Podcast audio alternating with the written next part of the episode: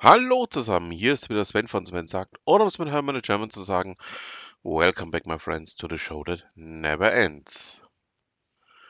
Wir sind bei Ausgabe 232 und würde sagen, fangen wir doch einfach gleich mal an.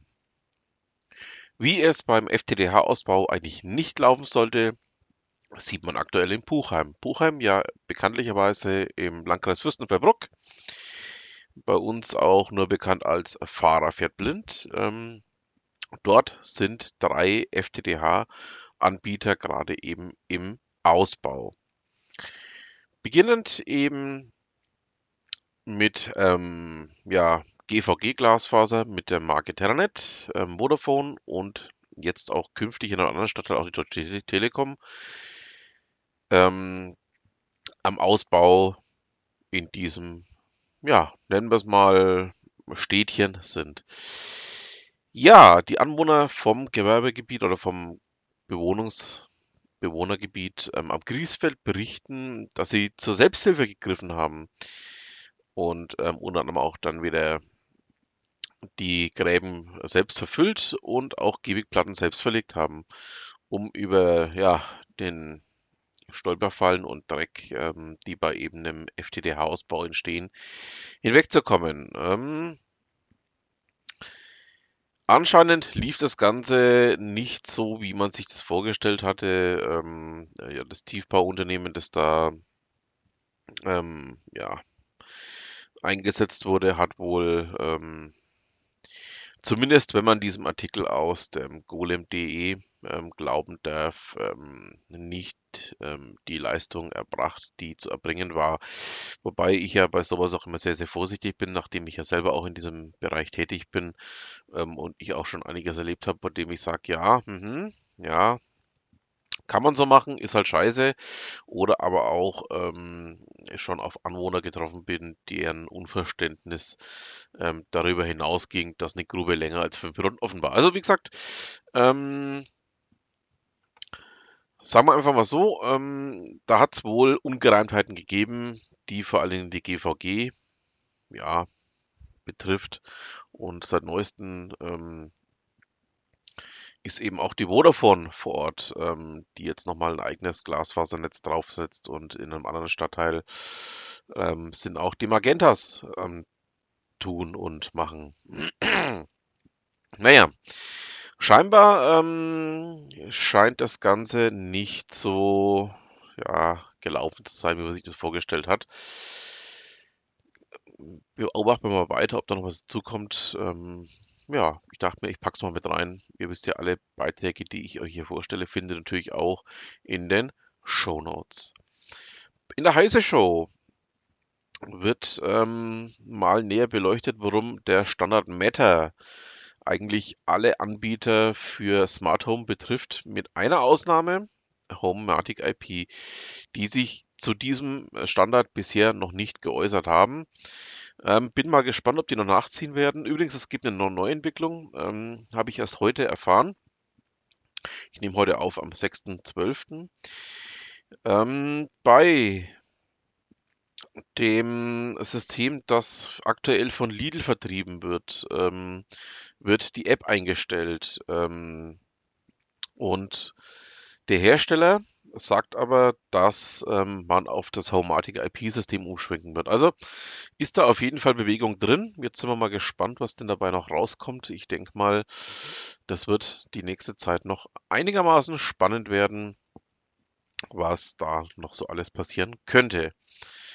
Blasius Kabakowski, hier, hier mittlerweile bekannt ähm, für Inside Digital, berichtet darüber, dass ähm, ja, irgendein Subunternehmer der Vodafone gerade eben Kunden unter dem Deckmantel der Vodafone sucht abzuzocken. Also ähm, scheint da gerade mal wieder ähm, sich das ein oder andere Thema aufzustauen. Ähm, die Vodafone ist ja mit ihren Subunternehmern in letzter Zeit auch eher sehr, sehr glücklos. Also ja, da hat es ja schon einige Aktionen gegeben, die ich auch hier in meinem kleinen Podcast besprochen habe. Und das scheint jetzt die nächste Aktion zu sein, die hier ja uns negativ auffällt. Und schauen wir weiter. Ähm, die DKB wertet ihre Banking-App mit neuen Funktionen auf, berichtet Teltarif, genauer gesagt Markus Weidner für Teltarif.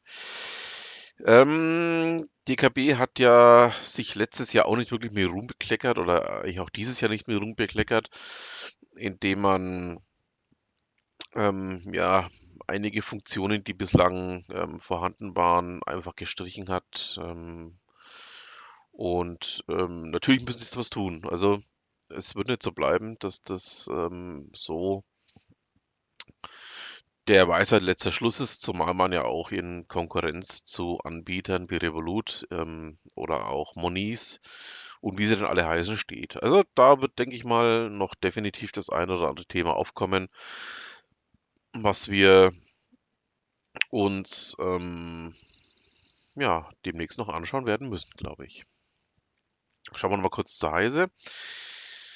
Ähm, es gab ja vor kurzem ja eine, nennen wir es mal, ähm, Affäre zum Thema Nancy Faeser und ähm, das Ganze wurde dann aufgebauscht bis zu einer Affäre Schönbohm. Ähm, da hat auch dieser, ähm, ich nenne ihn jetzt mal Aktivist, ähm, Böhmermann, den ich ja absolut verabscheue, was ihr ja wisst, ähm, auch so seinen Anteil dazu gehabt, ähm, dass Arne Schönbohm ähm, nicht ausreichend Distanz zu Russland halte und ähnliche Themen und weshalb Nancy Faeser ihn jetzt ähm, ja in den Ruhestand versetzt hat. Ähm, ist eigentlich ein Thema, was wir ähm, eigentlich zwischen Bayern und Berlin behandeln müssten, also Steve und ich zusammen. Ich packe es jetzt mal hier ganz kurz an. Ähm, ja, so glücklos wie diese gesamte Regierung agiert, ähm, möchte man fast meinen, ähm, dass der politische Inzest, der hier stattfindet, ähm, sich nur ein weiteres Mal fortsetzt. Also ähm, gerade in Bezug auf die SPD sieht es ja so aus, als hätte man wirklich kein Personal mehr, das ähm, noch halbwegs ähm, ja, seinen Amtsgeschäften äh, vernünftig nachkommt. Also ja, es bleibt einfach spannend, was diese Bundesregierung das nächste Mal verbockt.